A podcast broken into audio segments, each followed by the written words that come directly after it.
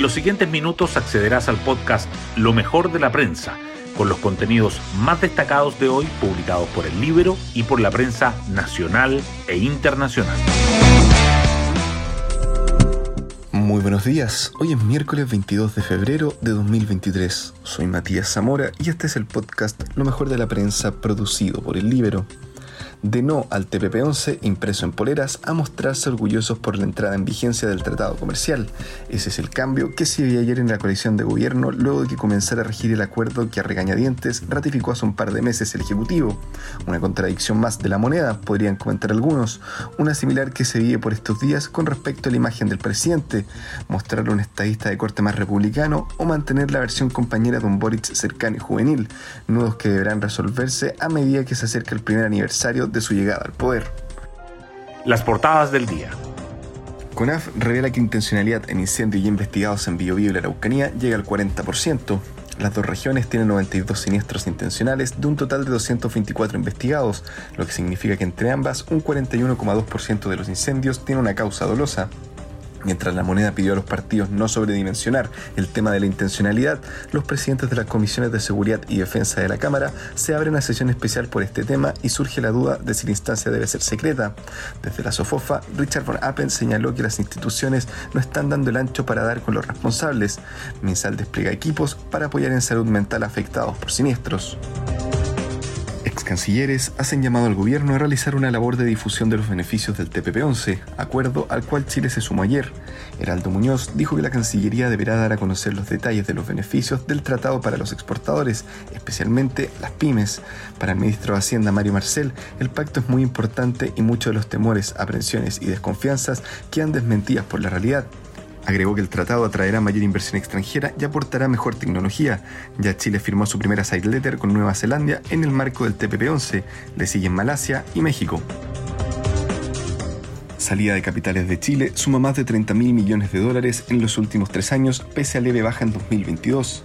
En 2022 se expatriaron 10.433 millones de dólares netos, lo que se traduce en un descenso de 9,2% en relación a los 11.495 millones de dólares que hubo en 2021.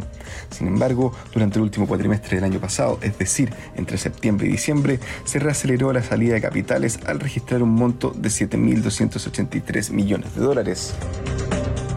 Putin suspende pacto nuclear con Estados Unidos y eleva tensión por Ucrania. El Tratado sobre Armamento Estratégico Ofensivo era el último acuerdo de control de este tipo de armas que aún mantenían ambos países desde el fin de la Guerra Fría. El líder ruso acusó a Occidente de querer destruir su país. El presidente de Estados Unidos, Joe Biden, descartó esas palabras y afirmó que la decisión corresponde al hambre de un autócrata. El incierto escenario preocupa a los líderes de la OTAN. La moneda inicia gestiones con parlamentarios por votación de estado de excepción.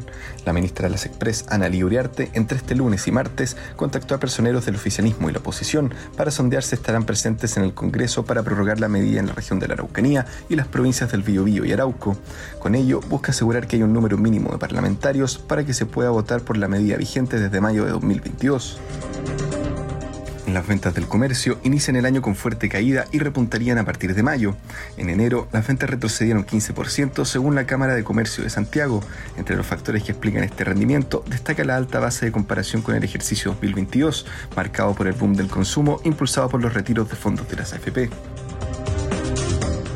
asegura que carga eléctrica en estanque de combustible causó explosión de Hércules de la FACH. El accidente costó la vida a 38 personas que iban en el avión siniestrado hace cuatro años en el mar de Drake.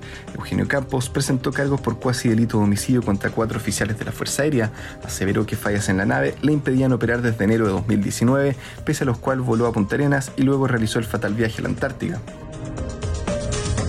y el Libero publica los dos Boric que habitan en los cerebros comunicacionales de la moneda.